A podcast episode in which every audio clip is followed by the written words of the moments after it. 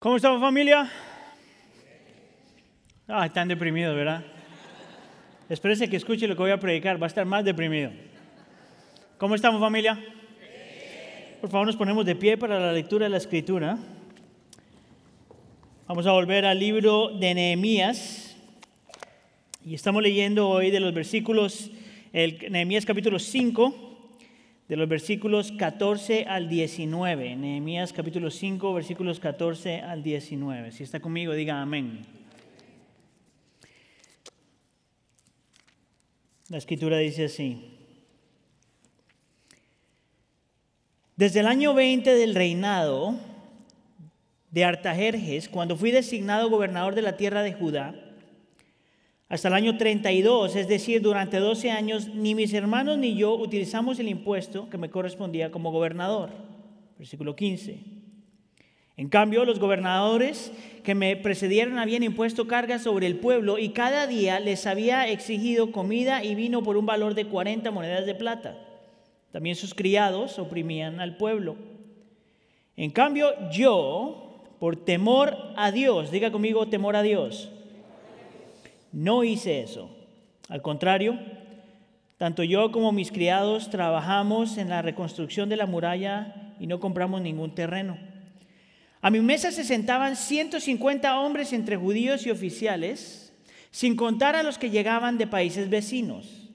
Era tarea de todos los días preparar un buey, seis ovejas escogidas y algunas aves, y cada diez días se traía vino en abundancia, pero nunca utilicé el impuesto que me correspondía como gobernador, porque ya el pueblo tenía una carga muy pesada.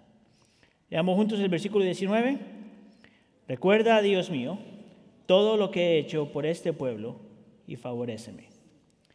Esta es la palabra del Señor. Señor, te pedimos que por favor nos permitas entender y nos ayudes a abrazar y creer lo que tu escritura ya ha dicho. No solamente en la mente, pero en el corazón.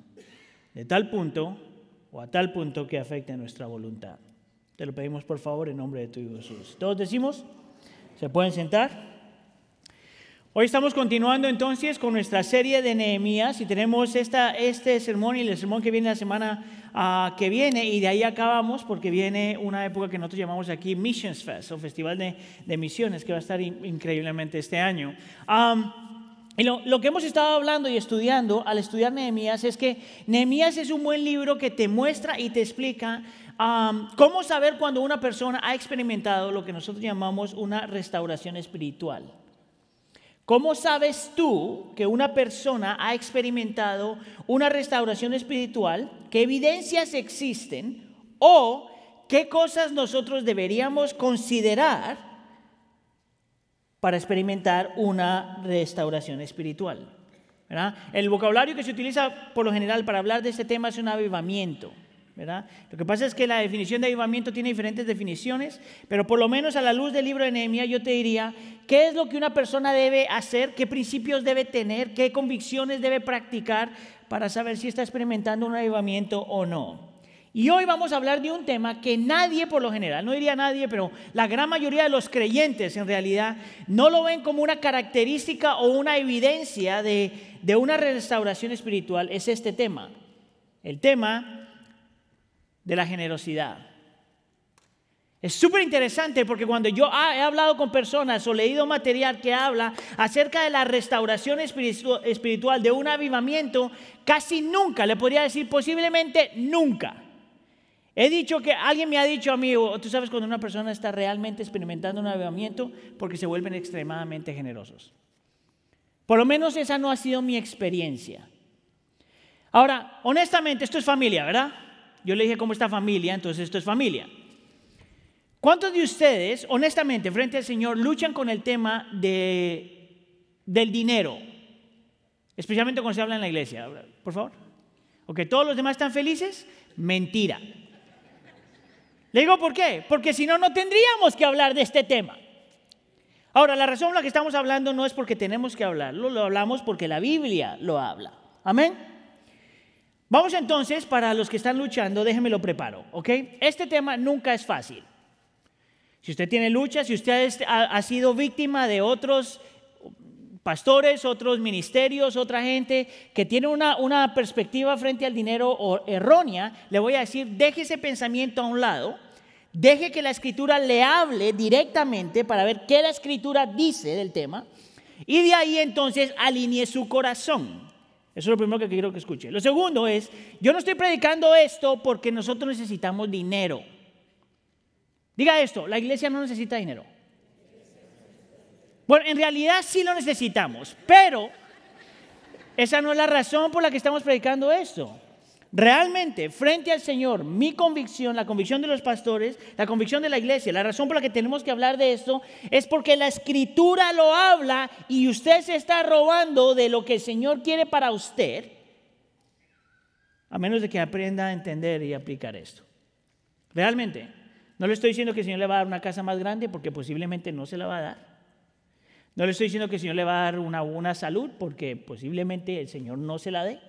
No le estoy diciendo que el Señor le va a prometer el cielo y la tierra, esos son otros predicadores. Lo que yo le estoy diciendo es que el ser generoso es parte de tu crecimiento. Realmente es parte de tu crecimiento. Una persona que no sabe ser generosa, escúcheme aquí, no crece espiritualmente. Y ahorita te lo voy a mostrar por qué. Estos son los tres puntos entonces que voy a hablar hoy. Vamos a hablar de la generosidad como una evidencia de algo. Vamos a hablar de la generosidad como una, cómo se pone en práctica y la generosidad como resultado. Es evidencia de qué, cómo se practica y por qué la gente lo hace, la gente que son generosos. ¿Qué es evidencia de qué, cómo se practica y, cuál es y de dónde viene eso? ¿Cuál es el poder de dónde viene que una persona se convierta en una persona generosa? Vamos entonces con el primer principio, generosidad como evidencia. Por si acaso usted está llegando a la iglesia por primera vez, nos está visitando o ha fallado en algunas de las, de las prédicas que hemos hecho, déjeme le doy un pequeño recuento y eh, resumen de lo que está pasando en el libro de Nehemías. ¿ok? Ah, ah, para empezar, Nehemías era un hombre que trabajaba para un rey, Altajerjes, ah, y, él, y él era el copero del rey. Era y trabajaba, estaba cómodo, tenía una buena carrera, una buena posición, respetado y admirado. este rey es un rey pagano y Nehemías es un, por decirlo, un judío, una persona de Dios. En lo que él está ahí se entera que el Señor está haciendo una obra en su pueblo y está rescatando a su pueblo de la esclavitud y están volviendo a la, a la, ciudad de Jerusalén y al volver a la ciudad de Jerusalén la gente se está dando cuenta que las murallas están destruidas. El Señor le pone en el corazón a Nehemías, escucha aquí, el Señor le pone en el corazón a Nehemías contribuir a lo que el Señor ya estaba haciendo. No fue que Nehemías le salió a sí mismo, el Señor mismo, dice la escritura, obró en él. Entonces él se acerca al rey, le pide permiso para poder ayudar a su pueblo y se vuelve como el líder. Más adelante vas a ver ahorita, este rey lo, le da el cargo a Nehemías de gobernador. Se podría decir la persona que tendría más autoridad en ese lugar. Y cuando empieza en la reconstrucción de la muralla se da cuenta que hay un montón de problemas, empezando problemas dentro del mismo grupo, ¿verdad? Ahora, la razón por la que Nehemías está arreglando esto es porque sabe que las murallas proveen no solamente protección, ah, vamos a decirlo de alguna forma, física de los problemas afuera de ellos, sino que la reconstrucción de las murallas era también una restauración de la vida espiritual del pueblo de Dios porque iban a poder practicar lo que el Señor les estaba pidiendo, vivir la forma como el Señor les estaba pidiendo que vivan, un montón de cosas. Entonces, para Nehemías, la restauración de la muralla era una restauración tanto física como espiritual. Ahora, llegamos a este texto, y si se acuerdan la semana pasada, ah, hace dos semanas, estuvimos hablando que había un grupo de personas que estaban tomando ventaja de la, de la pobreza y el sufrimiento de los demás porque muchos de ellos tenían que haber dejado trabajos para reconstruir la muralla y tuvieron que sacrificar mucho para reconstruir la muralla. Y hay mucha gente que está tomando ventaja de eso. ¿Se acuerdan? Están cobrando más dinero, están esclavizando a sus hijos, un montón de cosas está pasando ahí. Y Nehemías, que es un buen líder, confronta a estas personas que están pecando contra el mismo pueblo de Dios. Y arregla la cosa, la gente lo escucha, la gente se arrepiente y arreglan los problemas. Y tú dirías, eso fue suficiente.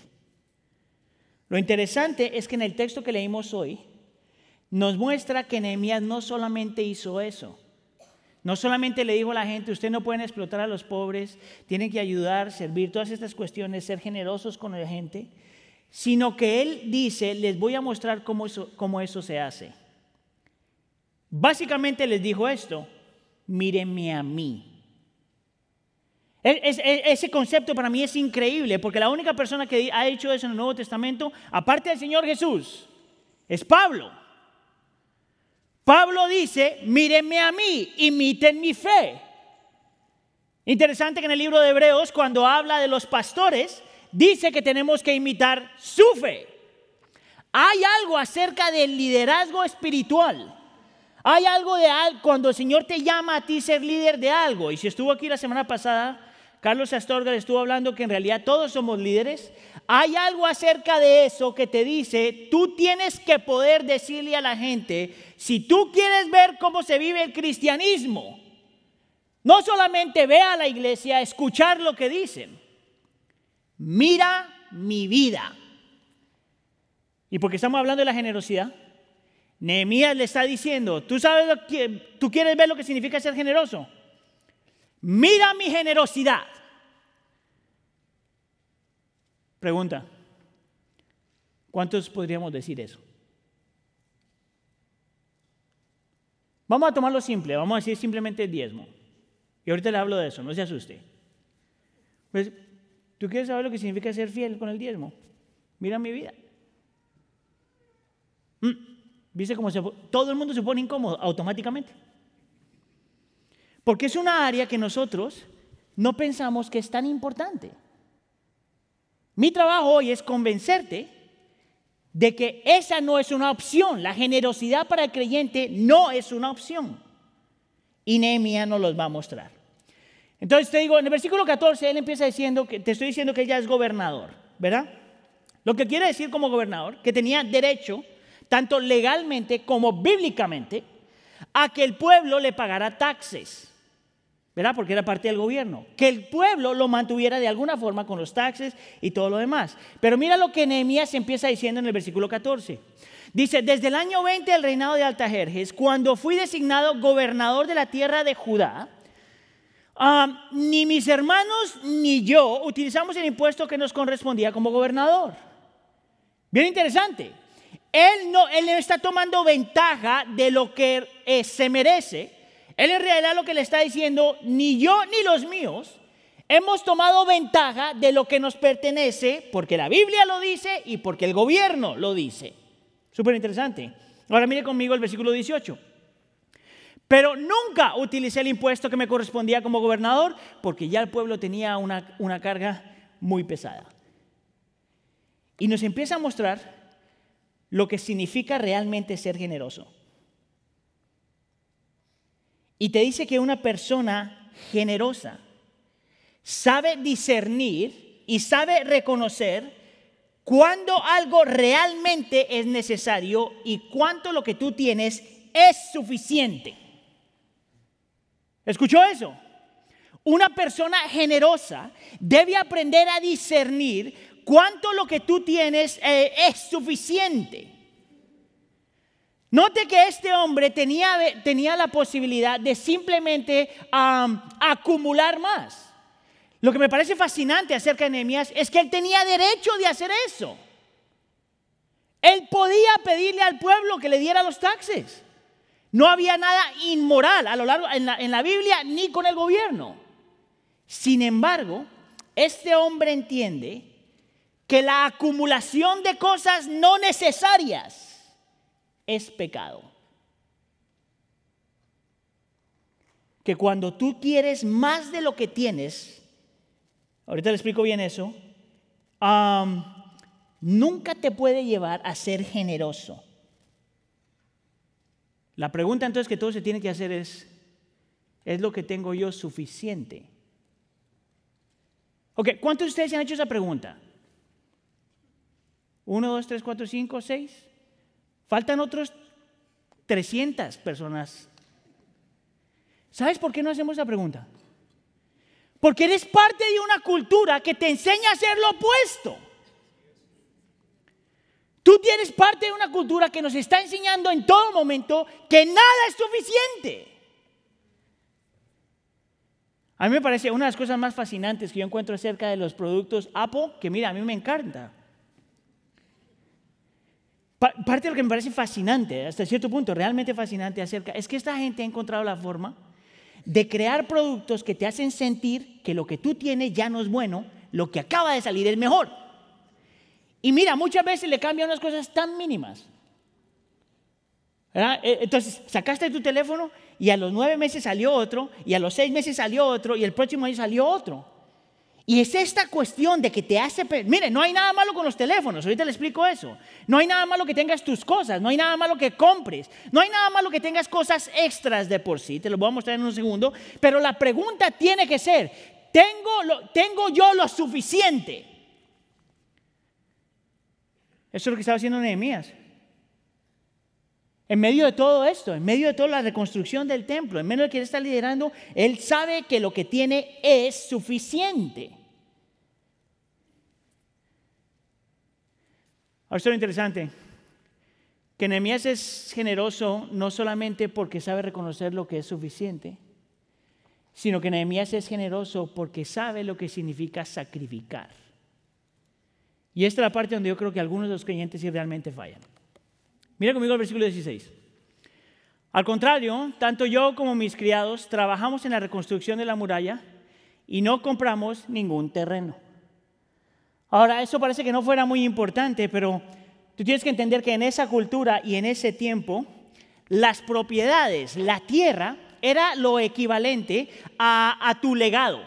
Era lo equivalente a lo que le ibas a dejar a tus hijos era lo que tenías, por decirlo de alguna forma, en el banco, eran tus savings. Hasta cierto punto, en esta cultura y en este tiempo, el, tener propiedad iba conectado de alguna forma a tu identidad. Entonces, mucha de la gente, por ejemplo, es por eso que se pasaban de tierra a tierra, eh, toda la familia, y, y, toda la cuestión de tener propiedades y terrenos y todo eso, era lo que realmente a la gente le hacía sentir, man, estoy bien. Pero mira lo que Noemías está diciendo, por amor a la gente, por amor a los demás, él estaba dispuesto a sacrificar, no solamente él, sino suyos, sino a sacrificar por el bien de los demás. El principio es este. Una persona generosa no solamente sabe cuando lo que tienes es suficiente, sino una persona generosa sabe que el generoso siempre sacrifica. Siempre sacrifica. Una persona generosa sabe cómo negarse a sí mismo por alguien más o por algo más. Mire, yo utilizo este ejemplo a cada rato y te, lo voy a a repetir. Mire, si usted gana un millón de dólares al año, que mira, Juan Carlos se gana eso.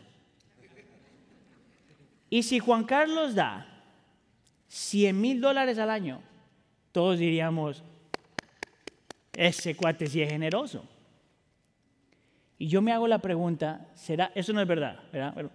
¿será que Juan Carlos realmente necesita 900 mil dólares a vivir, para vivir? ¿Eso no es generoso? Porque das pero no sacrificas nada. Sin embargo, una persona que hace 200 dólares al mes y da 10 dólares, por decirlo de alguna forma, esa persona sí está sacrificando. Ese es el principio de la generosidad. El generoso no solamente sabe reconocer cuando es suficiente y no toma más de lo requerido, pero una persona generosa sabe que el dar requiere sacrificio. Ahora, Nehemías no solamente hace estas dos cosas, sino que de lo que tiene comparte. Mira conmigo el versículo 17. A mi mesa se sentaban 150 hombres entre judíos y oficiales, sin contar los que llegaban de países vecinos. No toma lo que se merece, está dispuesto a sacrificar y comparte lo que el Señor ya le dio. Ahora, ¿por qué hacer estos tres, estos tres puntos? Es porque yo estoy convencido que la gran mayoría solo habla de, la gran mayoría de la gente piensa que generosidad es simplemente con dar. Pero no es solamente acerca de dar. Esta es una de las diferencias entre la iglesia católica y la iglesia protestante. La iglesia católica se conforma con que sus feligreses den limosnas. La iglesia protestante, a la luz de la Biblia, empuja a la gente que dé sacrificialmente. Es por eso que la Biblia, el Nuevo Testamento, no habla del diezmo. El Antiguo Testamento habla del diezmo. El Nuevo Testamento, el concepto es la generosidad. Ahora escucha aquí. El libro de Nehemías es acerca de la restauración espiritual. Y es por eso que yo te digo que una evidencia para ver cuál es la, la calidad de tu espiritualidad es qué tan generoso eres. Ahora, algunos de ustedes están escuchando esto están diciendo, oh, Aníbal, esta te la sacaste en la manga. No hay ningún versículo que diga eso. Y yo diría, sí, no hay ningún versículo que diga eso, pero todos los ejemplos están en la escritura. Y yo lo que quiero entonces encaminarte, porque sé que esta es una, una, lucha para algunos de nosotros, quiero mostrarte a lo largo de la escritura cómo te muestra vez tras vez que una persona que ha experimentado la gracia del Señor, el amor del Señor, la fidelidad del Señor, el perdón del Señor, cómo esa persona automáticamente se vuelve una persona generosa. El no ser generoso significa que tú estás resistiendo, escucha acá, el mover del Espíritu en tu vida. Y te lo voy a mostrar. Les voy a mostrar un pasaje que yo estoy casi seguro que nadie nunca lo ha visto así. Ah, yo tampoco lo había visto así hasta que empecé a estudiar el tema. Entonces yo no soy, aquí estoy en otro nivel. Te estoy diciendo que por lo general nosotros no leemos ese tema en estos versículos así. Ah, quiero mostrarte lo que significa ser generoso con Juan el Bautista. Ahora, si usted sabe algo, sabe algo acerca de Juan el Bautista, eh, eh, es que Juan el Bautista y el Señor Jesús eran contemporáneos, ¿se acuerda? Son familiares. Ah, y en realidad Juan el Bautista fue el que preparó el camino para el Señor Jesús antes de que Él viniera. Pero ya está aquí, pero antes de que su ministerio estara. Ah, y hay una parte en Lucas capítulo 3 donde eh, Juan el Bautista está predicando en el desierto y las multitudes lo están siguiendo. Y se le acerca toda clase de gente, se le acerca gente religiosa, gente de gobierno y gente común y corriente. Y él está hablando, dice Lucas capítulo 3, del bautismo de arrepentimiento para el perdón de los pecados. En otras palabras, está llamando a la gente a arrepentimiento. Arrepiéntanse, arrepiéntanse, arrepiéntanse, arrepiéntanse. Y, y, cuando la gente se le acerca y está escuchando este mensaje, mira lo que dice Lucas capítulo 3, versículo 8. Escucha acá, lea acá. Dice, produzcan frutos que demuestren arrepentimiento. Produzcan frutos que sean evidencia de su arrepentimiento. Yo no estoy supuesto a tocar eso, I'm sorry. Eh, ah, evidencias que, que muestren que estás arrepentido. Ahora, la gente obviamente le dice, entonces, ¿qué debemos hacer? Esa es una pregunta simple. Si tú me estás diciendo que muestre las evidencias de mi arrepentimiento, dime cuáles son nuestras evidencias. Pregunta para ti, ¿Qué dirías tú? Déjame adivinar lo que la gran mayoría de nosotros diríamos. Nosotros diríamos, bueno, tienes que tratar de ser buena gente. Nosotros diríamos, bueno, amén. Tienes que tratar de leer la Biblia. ¿Qué diríamos? Amén. Tienes que tratar de orar. Amén. Tienes que ir a la iglesia. Amén. Tienes que servir. Amén. Tienes que memorizar. Amén. Tienes que ayunar. Amén. Todos nosotros diríamos, eso es fruto de arrepentimiento. Y no hay nada malo con eso. Excepto que eso no es lo que dice Juan. Eso no es lo que él dice. Él no toma eso como una evidencia de que alguien realmente ha creído en el Señor y se ha arrepentido. Él muestra algo diferente. Mira lo que dice aquí en el versículo 11. El que tiene dos camisas debe compartir con el que no tiene ninguna. Y el que tiene comida debe hacer lo mismo. ¿No te llama la atención eso? Lo primero que le dice a la gente, si tú quieres mostrar si realmente estás arrepentido y creído en el Señor Jesús, con tu mente, tu corazón y con toda tu fuerza, que tú amas al Señor realmente, comparte. Comparte de lo que tienes. Y mira lo que está haciendo Juan el Bautista. Le está mostrando a esta gente acerca de la actitud de su corazón frente a sus posesiones. Es la actitud del corazón frente a lo que tenemos. Entonces yo te digo a ti, si tú eres creyente y quieres tener frutos de arrepentimiento, te tienes que hacer la pregunta, ¿cuál es tu actitud frente a tus posesiones? ¿Qué tan fácil es poder, eh, qué tan fácil para ti es poder compartir? No de lo que te sobra, de lo que tienes. Mire, yo en mi propia vida me he notado que yo soy súper generoso cuando tengo extra. Pero cuando no tengo extra, la generosidad requiere más oración. ¿No te llama la atención? No Biblia, no orar, no ir a la iglesia, empieza a compartir. Ahora es cuando Juan está hablando con la gente. Lo interesante es que él no solamente está hablando con la gente aquí, pero se le empiezan a acercar los recaudadores de impuestos. Ahora fíjate lo que él dice acá llegaron también unos recaudadores de impuestos para que los bautizaran, versículo 13, y les dice, no cobren más de lo debido. Ahora, tú sabes, probablemente no sabes, pero para algunos de ustedes, un recaudador de, impuestos en ese momento, en esa cultura, en ese tiempo, interesantemente muy parecido a lo que pasa hoy, tenían sus salarios, pero para, para poder hacer más, para tener extra, para poder vivir mejor, la, costumbre era cobrar lo que tenían que cobrar y añadirle un poquito más, porque ese poquito más era para mí. A César lo que es de César y lo demás para mí. Es por eso que en esa cultura, en ese tiempo, un recaudador de, impuestos era odiado por todos los demás. Porque todo el mundo sabía que era la forma como hacían dinero. Y mire lo que Juan le dice a los recaudadores. No le dice solamente arrepiéntanse, crean en el Señor Jesús, sino no cobre más de lo debido. ¿Sabe lo que le está diciendo ahí? Aprende a vivir con lo que Dios te ha dado. Aprende a vivir con lo necesario. Súper interesante. Para todos los que tenemos un montón de tarjetas de crédito. Ahora tú dirías, bueno, ya, ¿cuándo Juan les va a hablar de ir a la iglesia? ¿Cuándo, Juan les va a hablar de, de leer la Biblia? ¿Cuándo Juan les va a hablar que todo eso es verdad? Pero Juan no para ahí.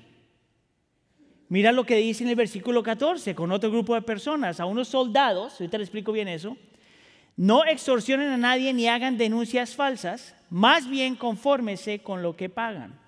Esta palabra aquí confórmese es contentamiento. Ahora, si usted ha estado si viene de un país de Latinoamérica, usted va a entender esto. La gente en el gobierno, los soldados tienen equivalentes, vamos a poner de esta forma, de nuestra gente en Latinoamérica que trabaja para la aduana. Ahora, yo sé esto porque yo tenía un amigo que su papá trabajaba para la aduana. Entonces, yo sé cómo trabaja esto.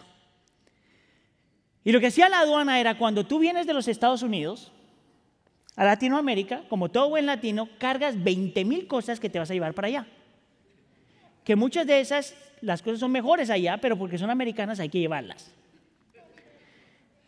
Café, por ejemplo, que no tiene ningún sentido porque llevar café de aquí para allá, pero that's besides the point. Escucha acá. Entonces una persona que trabajaba en la aduana, lo que hacía es, pasaba lo que estaba llevando y decían, esto no es legal, tú no puedes meter esto al país. Por lo tanto, lo tengo que confiscar. Y en la confiscada, Supuestamente esto tiene que pasar a un departamento donde se guarda y yo no sé qué es lo que hacen con eso porque yo vi lugares llenos de cosas confiscadas. Lo que yo aprendí con el papá de mi amigo, que no era creyente en hace muchos años, era que cuando él le faltaba algo se iba de compras, sin dinero, a esos lugares. Y empezaba a decir, ¿necesitas pantalones, Aníbal? Pantaloncito para ti, americano, Gucci, ahí está. ¿Te falta, necesitas algo para la casa? ¿Cocina? Ay, ahí tengo como cinco o seis. La trajo, trajo Sergio de los Estados Unidos. Mira, llévatela. Esa era la idea. Eso es lo que hacían los soldados. Y Juan, al vez de decirles, muchachos, arrepiéntanse, sean buena onda, vayan a la iglesia, ¿sabe lo que les dice? Es porque, ¿qué tal si ustedes se ponen, encuentren contentamiento con lo que Dios les da? Y sean honestos. Y te das cuenta que con, con los tres grupos de personas, Juan les habló de la actitud de su corazón frente a sus posesiones y la actitud de su corazón frente al dinero. ¿No te llama la atención eso? ¿Por qué es que la iglesia no toma esto en serio? ¿Por qué es que el cristiano ve la actitud del corazón y las posiciones como algo extra? ¿Por qué hay mucho creyente que su estilo de vida no es nada diferente al resto del mundo? ¿Por qué es que se excusa tanto la deuda? ¿Por qué estamos obsesionados con la acumulación de cosas? Eso no quiere decir que no seas cristiano, porque si eres cristiano, eres cristiano. Pero a lo mejor una de las formas, las razones por las que no estás creciendo en tu cristianismo y no tienes una calidad de cristianismo que es digno de imitar, es porque nuestra actitud frente al dinero y las posesiones no ha cambiado. A lo mejor no ha cambiado. Y yo estoy convencido que a menos de que nuestra actitud frente a las posesiones y el dinero cambie, nosotros no vamos a poder crecer y no vamos a poder ser influencia. Esto no tiene, una vez más, escúcheme bien, esto no tiene nada que ver con si tienes casa o no, si tienes carro o no, si te compras tus cositas o no, si te compras tu ropita. Eso no tiene nada que ver con eso. Es la actitud de tu corazón. ¿Sabes tú encontrar contentamiento? ¿Sabes tú lo que significa tener suficiente? ¿Estás dispuesto a sacrificar? Puedes tú negarte de algo para el bien de alguien más. ¿Sabe lo que me mata a mí? Me mata, me mata. Es que la gente más generosa en este mundo no son creyentes. Son gente secular. Y hay algo mal ahí. Ahora, ¿es este el lugar, el único lugar donde yo puedo sacarte una teología frente a la generosidad? Claro que no. Tengo uno, dos, tres, cuatro, cinco, seis ejemplos más. Solo tengo 15 minutos, entonces me voy a pasar. Pero te puedo hablar de Hechos capítulo 2. El Espíritu Santo, Pedro predica, el Espíritu, escucha acá, el Espíritu Santo desciende y una de las evidencias de que el Espíritu está obrando en su iglesia es que la gente empieza a compartir sus bienes. Hechos capítulo 2, el principio de la iglesia en el Nuevo Testamento. Hechos capítulo 19, Pablo predica, la gente se convierte, la gente que practicaba hechicería se convierte y toman los libros que utilizaban para la hechicería, que decía, dice el texto que cuesta más de 50 mil monedas de plata, eso es equivalente más o menos a 6 millones de dólares, y los queman. ¿Tú sabes lo que hubiera dicho un cristiano moderno con esos libros? Los vende en eBay. Yo no lo tengo, pero pues allá ellos.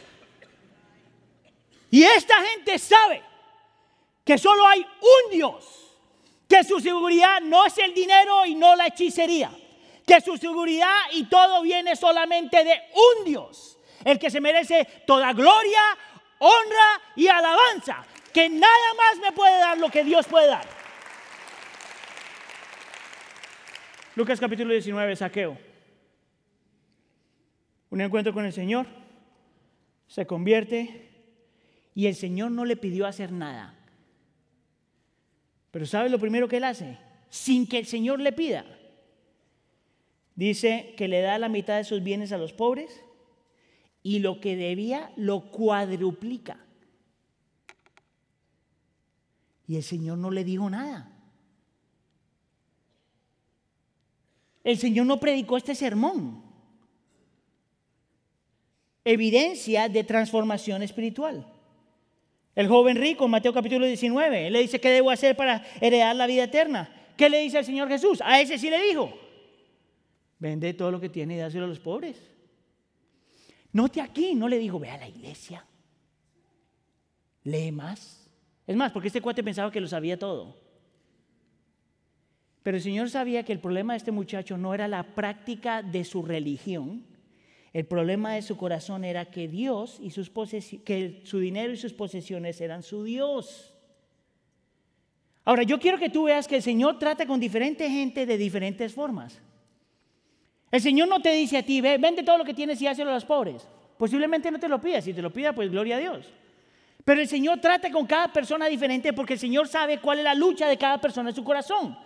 Lo que yo sí estoy convencido es que todos nosotros tenemos diferentes luchas frente a la generosidad, frente al dinero y frente a las posesiones. Y el Señor te habla y te indica y te muestra cómo debes lidiar con eso en tu, en tu caso en específico. Pero a todos le habla. Escucha acá por si acaso no me entendió. Esta gente no hace todo eso para ser salvos. Porque si están haciendo eso para ser salvos, eso es religión, eso no es cristianismo. La gente esta está haciendo todo eso porque son salvos. Porque ya el Señor es su Señor. Porque ya toda su confianza y su seguridad está solamente en Cristo. Porque ya han descansado y han creído que el Señor realmente es suficiente, que el Señor le da a su pueblo lo que necesita y que si te da extra es para compartir. Mire, yo estoy seguro que algunos de ustedes han escuchado esto, pero toda la gente realmente le impacta porque es que el Señor Jesús habla más de las posesiones y el dinero más que cualquier otro tema en la escritura. Es por eso que el Evangelio de la Prosperidad es tan fácil utilizarlo para engañar a otros, porque encuentras versículos de eso por todo lado. Lo que pasa es que los predican a medias. ¿Sabías tú que el Señor habla más de las del amor al dinero y la confianza al dinero y el amor a las posesiones y la confianza a las posesiones? Escucha acá, más que lo que habla del cielo y del infierno. Lo duplica. Porque el Señor Jesús sabe que una de nuestras luchas más grandes es elevar a las posesiones y el dinero a la posición de Dios. Y ahí es cuando el Señor Jesús dice, Nadie puede tener dos señores, porque amarás a uno y odiarás al otro. No dice que tú puedes tener Dios y dinero, ese no es el problema. Es cuando eso se vuelve tu Dios. Eso es lo que significa ser generosos. Tú puedes venir a la iglesia todo lo que tú quieras. Tú puedes saber todos los versículos que tú quieras. Tú puedes ir a todas las conferencias de matrimonios que tú quieras. Puedes escuchar todos los predicadores que se te da la gana. Pero si tú no has aprendido o estás muriendo a ti mismo para ser generoso, todavía te falta mucho. Algo me dice a mí que parte de la razón por la que nosotros posiblemente no hemos crecido en esta área es precisamente porque no hemos querido entregar esta área. El Señor Jesús dice, donde está tu tesoro, ahí está tu corazón. ¿Tú sabes cómo tú lidias con eso? Cambia tu tesoro. Empieza a invertir lo que el Señor quiere que inviertas. Empieza a dar lo que tienes que dar. Deja ir las cosas que tienes que ir. Y el Señor empieza a obrar eso para cambiar tu corazón. Entonces, se lo he dicho antes, como hay muchos nuevos ahora en la iglesia y no saben mucho, nosotros no sabemos cuánto usted da, ni nunca vamos a saber, no me interesa. Lo que yo sé es que el Señor siempre ha proveído para nosotros. Y nosotros nunca te vamos a decir, tienes que dar. Mire, si usted piensa que eso es lo que le estoy diciendo, ni me toque el plato, no me importa. Es más, ni se meta en línea, porque ahora lo podemos hacer en línea. No, es por ti. Es tú necesitas para poder vivir para el Señor como tienes que vivir. ¿Cómo entonces ponemos esto en práctica? Para los que quieren ponerlo en práctica. ¿Okay? Si no quiere, pues, adelante usted, Señor. No, ¿cómo nosotros podemos poner esto en práctica? Vamos entonces con el siguiente punto. una vez más, esto es algo que se tiene que practicar porque si no se practica, uno no cambia. Es así de simple. le voy a dar entonces tres principios y se los voy a explicar rápidamente. Mire el principio número uno. La generosidad, por lo tanto, es más, que, es más que cantidad, es una actitud, como se lo dije. Ahora, parte de la lucha que yo siento que pasa con algunos de la iglesia es que se enfocan en la cantidad, ¿verdad? 10%, oh, wow. ¿10% de qué? ¿Del net o del grow? ¿Cómo le hago? E, ese es un problema, ¿verdad? Lo que yo he notado por lo menos en mi caminar con el Señor y lo que he visto en otra gente, es que cuando tú realmente te conviertas, la, la cantidad realmente no te importa. Es cuál es la actitud de tu corazón frente al dinero. ¿Tú se acuerdas cuando yo el ejemplo de una persona que tiene mucho y da poquito? Esa persona no es generosa, pero una persona que tiene poquito y da realmente con su corazón sacrificialmente, esa persona sí hay que aprender de eso. Uno de estos versículos que nos ayuda a nosotros con esto es Mateo capítulo 12. ¿Se acuerdan de esta viuda pobre que depositó, dice la escritura, dos monedas de muy poco valor? Dos monedas de muy poco valor. Y dice el Señor Jesús que era digna de admiración porque dio de lo que tenía para su sustento. ¿Significa que usted tiene que dar para de lo que es su sustento? No. El Señor Jesús está utilizando esta mujer como un ejemplo para mostrarnos que no es acerca de la cantidad, es la actitud. Señor, yo doy porque yo confío en ti. Señor, yo doy porque tú provees para mis necesidades. Señor, yo doy porque es el bien para los demás. Señor, yo doy porque es el bien para tu reino. Señor, yo doy. No tiene que ver con cantidad necesariamente. Entonces me lo voy a mostrar esta foto porque es bien interesante. Este es un grupo de muchachos de West Chicago, entiendo yo. Si usted, no sé si lo va a poder ver aquí en la parte de arriba, es Matthew, es el director de Puente del Pueblo. Este es un grupo de muchachos que estaban participando en un torneo de Pepsi, Y entonces los campeones ah, les daban un dinero y ellos podían dar ese dinero a una organización sin ánimo de lucro. Ellos escogieron eh, la organización para darle a Puente. Ahora, no sé si está adecuado lo que voy a decir, pero de todos modos lo voy a decir. Lo único que estos muchachos le dieron a Puente fueron 200 dólares, porque fue lo que se ganaron. Escucha acá, 200 dólares en realidad no hacen mucho para Puente, pero ese no es el punto. El punto es que tienes un montón de muchachos inmigrantes que sus papás se están rajando la vida para poder eh, subsistir. Y cuando quieren dar, dan lo poquito que se ganaron a un ministerio que está haciendo diferencia. No es acerca de cantidad, actitud. Porque cuando la actitud cambia, la cantidad cambia. Mira el principio número dos. La generosidad es más que dar es sacrificio. Tú no vas a aprender, a, no vas a crecer en tu cristianismo a menos de que empieces a, sacrificar. Tú das hasta que tengas que confiar en el Señor. Mira, yo te lo digo en mi propia vida. Cuando la economía está bien, yo estoy feliz. Cuando la economía está mal, empiezo a pensar, ¿qué más tengo que hacer?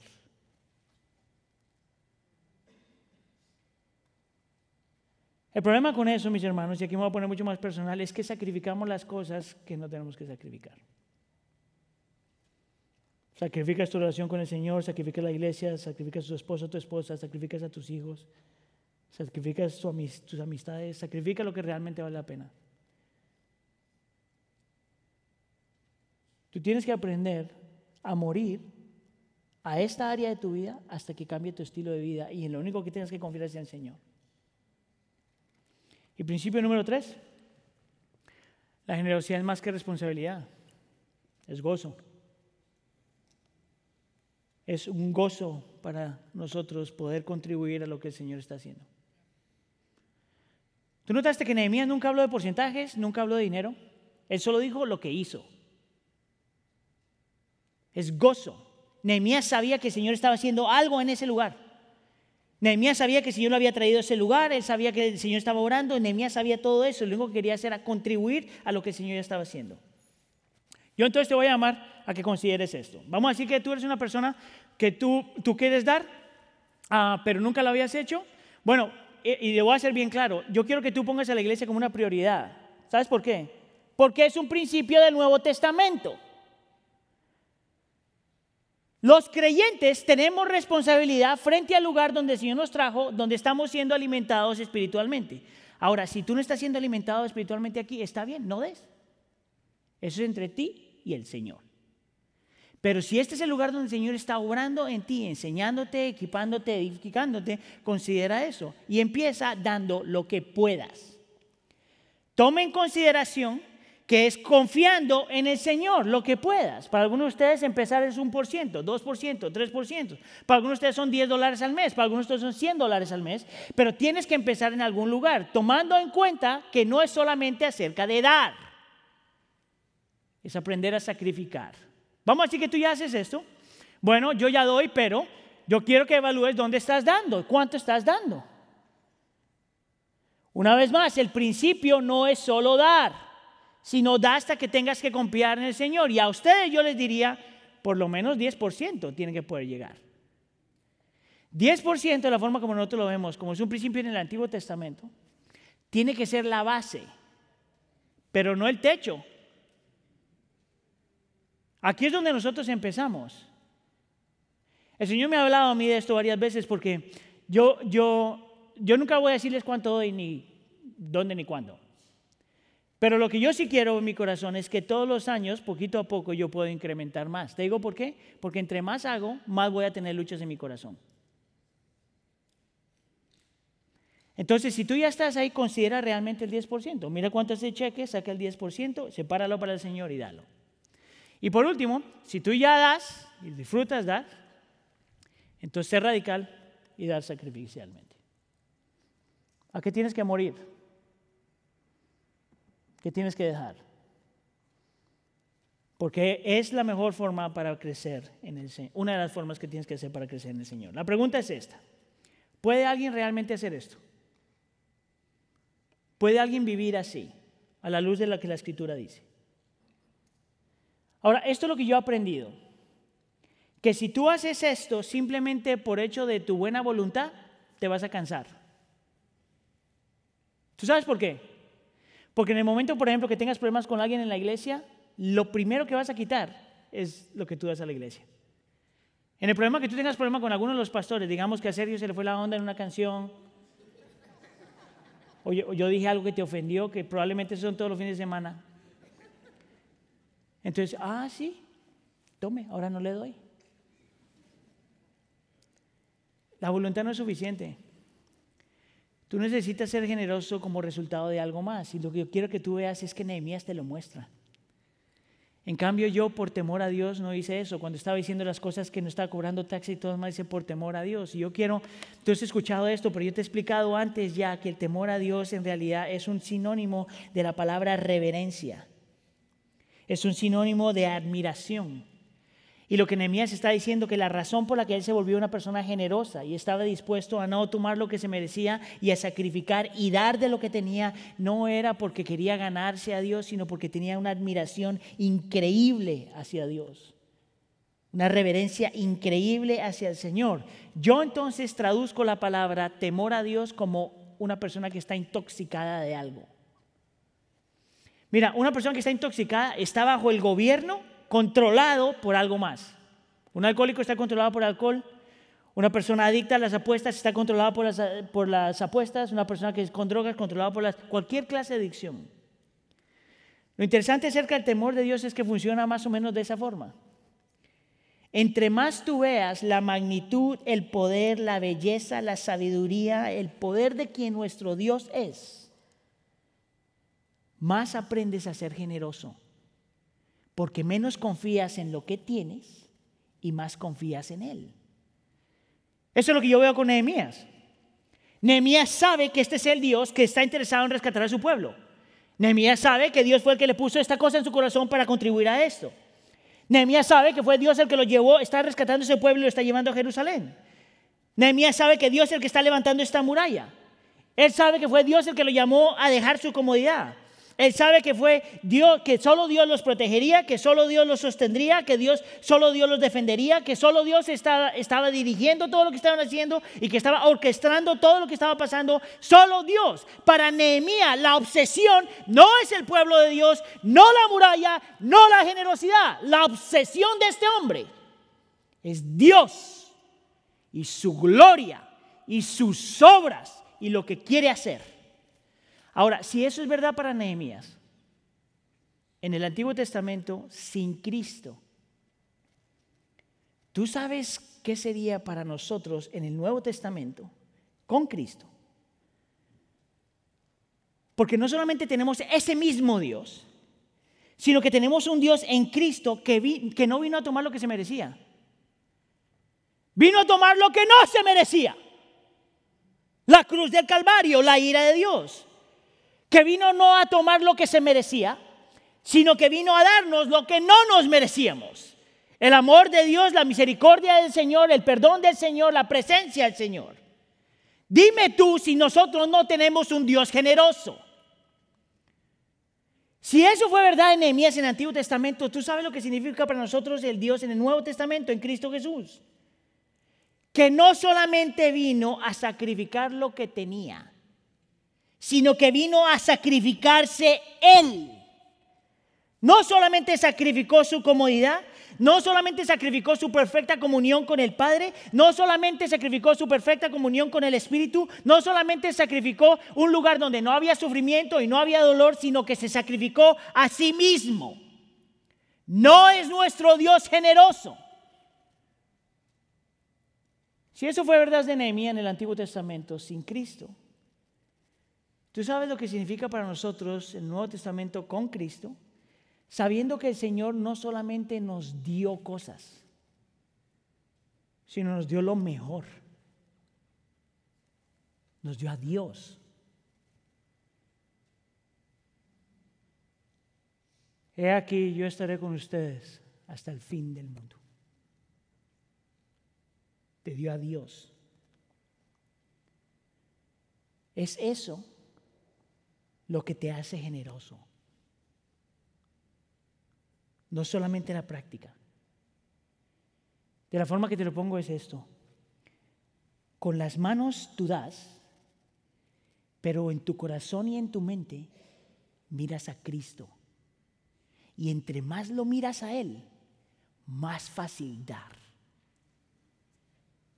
Pero a nosotros nos cuesta dar porque miramos la ofrenda y el lugar y lo que se va a hacer pero no a Dios. Mira, voy a terminar con esta ilustración. Si usted es padre, usted, padre y madre, usted entiende esto. Todos ustedes son generosos con sus hijos. Siempre han sido. Nacen, le compran pañales, pagan por el hospital, compran ropa, y los muchachitos ni te dan nada por seis meses a duras penas se ríen y no se están riendo contigo, by the way. Tú sabes eso, ¿verdad? Porque están en otro planeta. Por allá como a los seis meses medio se sonríen y todo, ¡ay, qué lindo! Pero tú sacrificaste todo, ¿tú sabes por qué? Porque el enfoque no era lo que tú estabas dando. El enfoque era el bebé. Transfiere eso a algo millones de veces mucho más grande, poderoso y bello, que es Dios. Cuando tu enfoque es Él, sus propósitos, su gloria, su poder, es mucho más fácil soltar. Porque al fin y al cabo, ese dinero ni siquiera es tuyo. Es de Él. Amén. ¿Qué tal si nos ponemos de pie y oramos?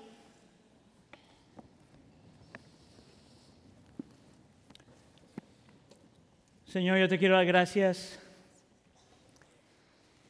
Porque la única razón por la que nosotros estamos llamados a ser generosos es porque tú fuiste generoso primero. Nosotros queremos dar porque tú diste primero. Señor, mi oración para nosotros es bien simple en realidad, Señor. Enséñanos a encontrar contentamiento con lo que nos has dado. Enséñanos, Señor, a hacer la pregunta, ¿es lo que tenemos suficiente? Enséñanos, Señor, a estar, a, privarnos por el bien de otra persona, por el bien de los demás, por el bien de tu reino, por el bien de tus planes, por el bien de tu iglesia. Señor, solamente tú miras nuestro corazón y tú sabes nuestras luchas. Obra, Señor, en nuestro corazón y muéstranos a Cristo de tal forma, tan bello, tan perfecto, que el enfoque seas tú para poder así rendir y dejar lo que tenemos que rendir y dejar. Por favor, haz tu obra en medio de la iglesia del pueblo. Haznos libres de la confianza en el dinero y las posesiones. Haznos libres, Señor, de una falsa seguridad. Haznos libres, Señor, de una idolatría. Llévanos solamente a ti. Te lo pedimos por favor en nombre de tu Hijo Jesús. Todos decimos.